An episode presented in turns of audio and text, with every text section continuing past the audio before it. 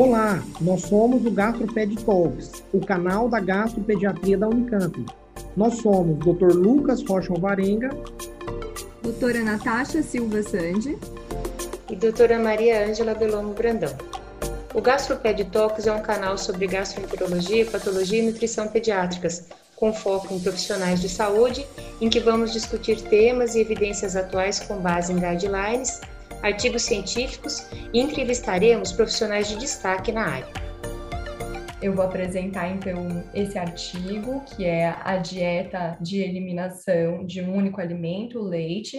Ela é efetiva para o tratamento da esofagite eosinofílica em crianças.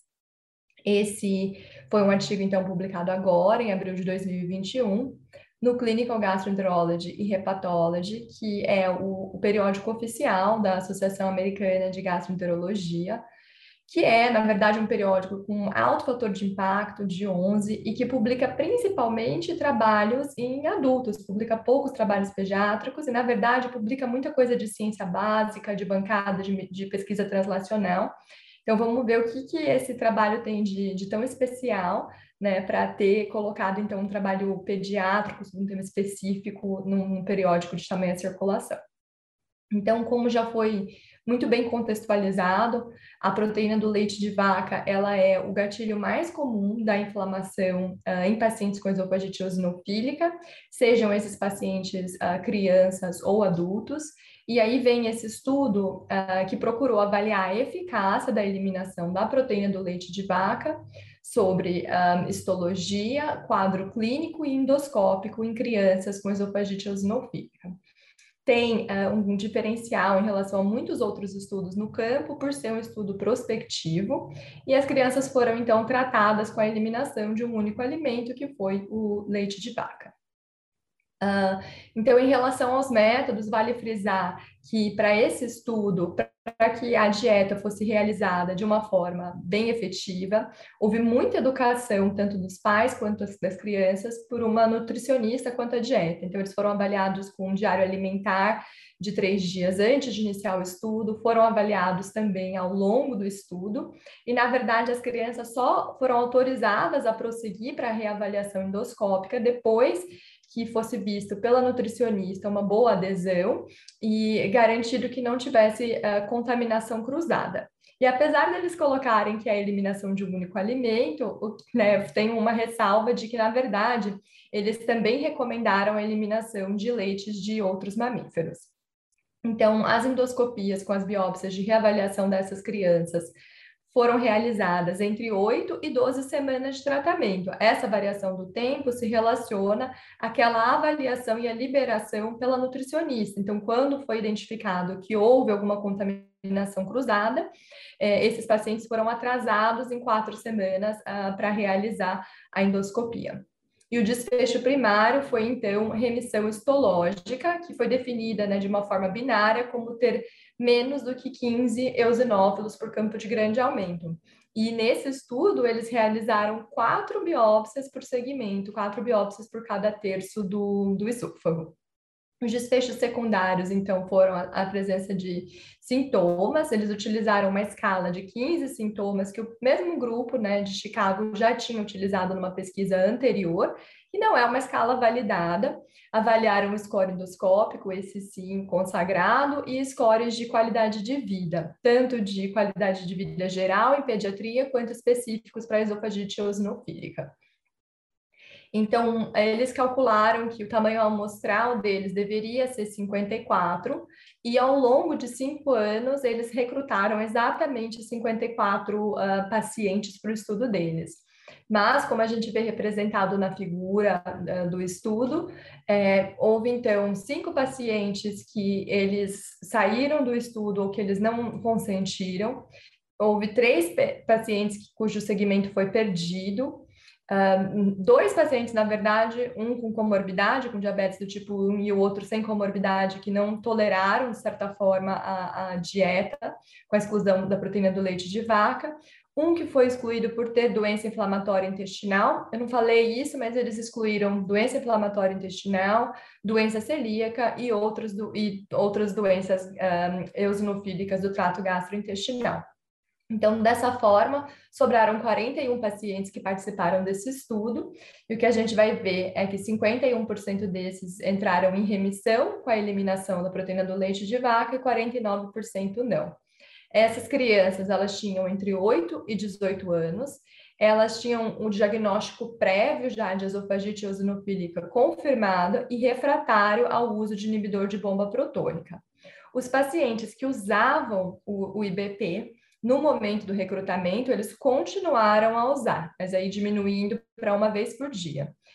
Já os pacientes que tinham sido previamente tratados com esteroide tópico, eles poderiam participar do estudo desde que eles tivessem três meses sem terapia e repetido uma endoscopia para confirmar, então, a recorrência da presença de mais do que 15 eosinófilos por campo de grande aumento. E, partindo, então, para os resultados, Nesses 41 pacientes, a gente vê uma imensa maioria de pacientes do sexo masculino, que foram 76%, e também a, a grande maioria eram caucasianos, 88%. A idade média mediana foi de um, ah, 9 anos, um desvio padrão de 4. E quando a gente olha nas comorbidades, as mais comum, a mais comum foi a rinite alérgica, de 66%, a asma em 34%, e 32% desses pacientes tinham uma alergia alimentar uh, mediada por IgE. Ainda é, avaliando esses pacientes que participaram dos estudos, a gente vê que 90% da população estava em uso de inibidor de bomba uh, protônica, e, como foi falado, eles continuaram usando e que a gente também tem alguns pacientes em uso de corticoide inalatório e intranasal, e esses não foram critérios de, de exclusão. Outro ponto interessante a ser observado é que, uh, em relação ao PRIC teste, apenas 11% tinham o PRIC teste positivo uh, para o leite de vaca, e em relação ao RASH, 43%.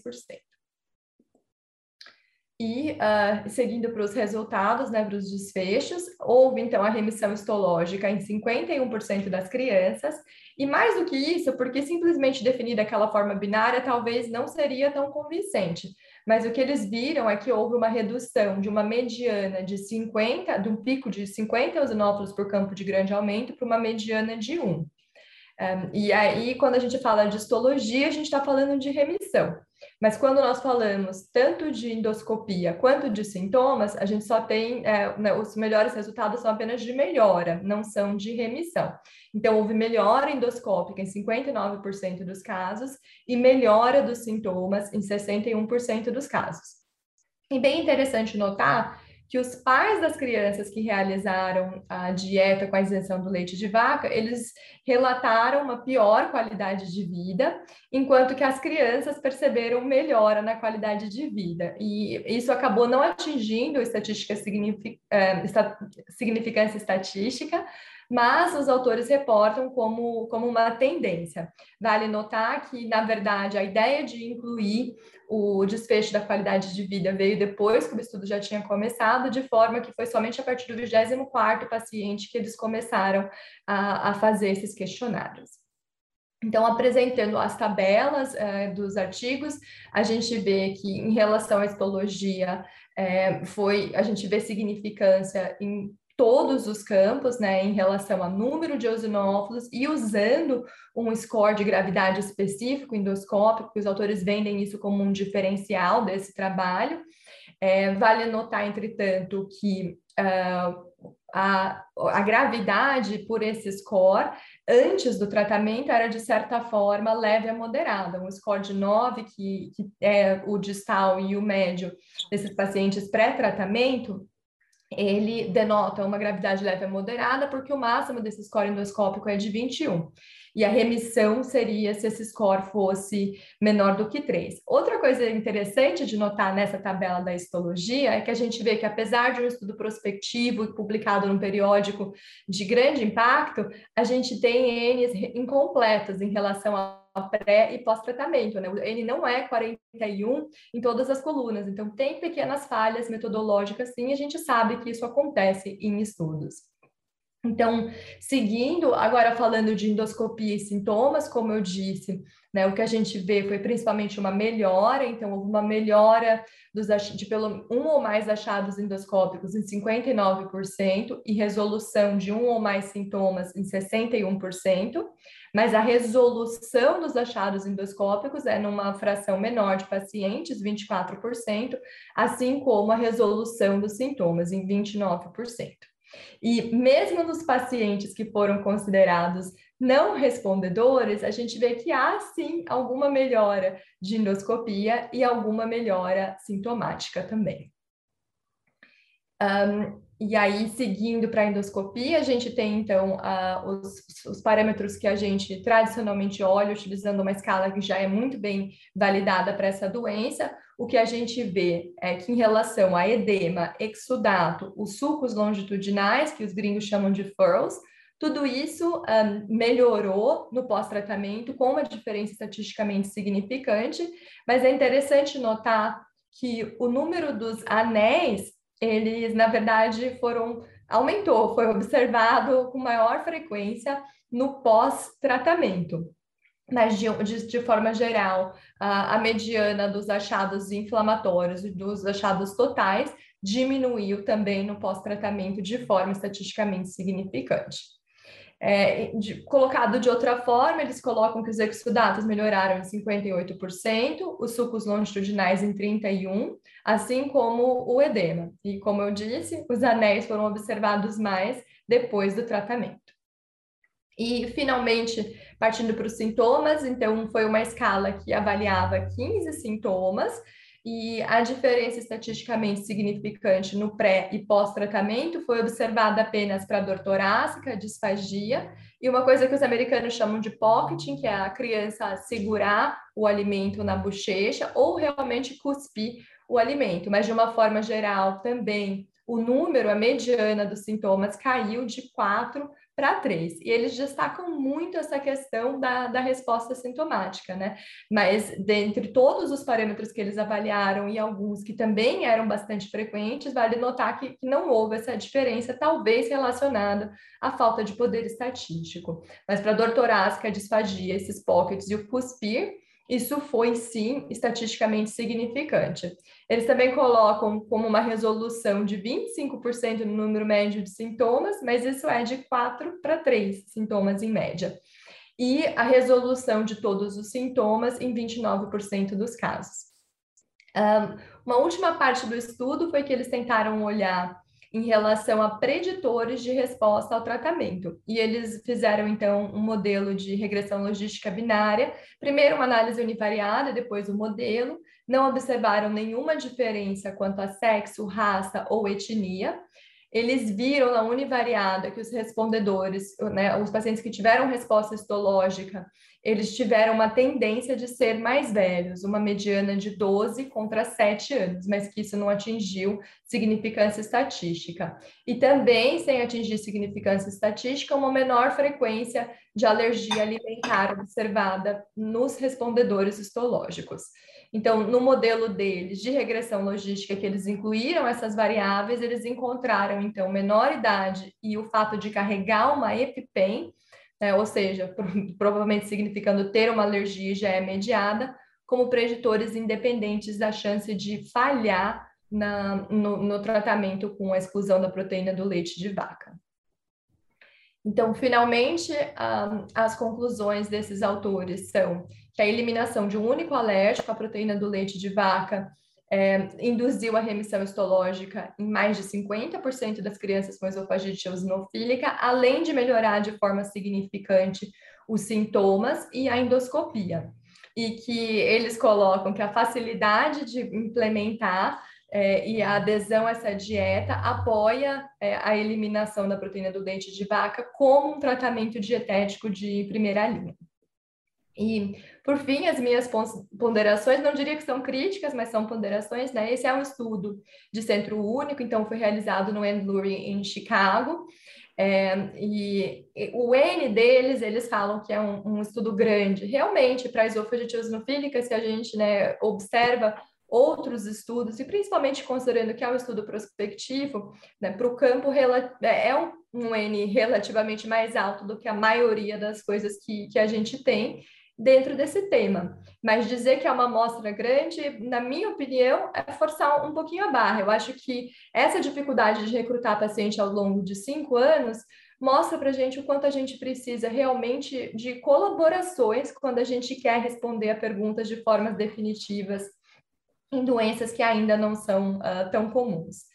Eles não tiveram um, braço placebo, e aí eu coloco um questionamento: será que seria ético ter um, um braço placebo? Em outras doenças, como doença inflamatória intestinal, já é muito claro que a gente não deve adiar o tratamento.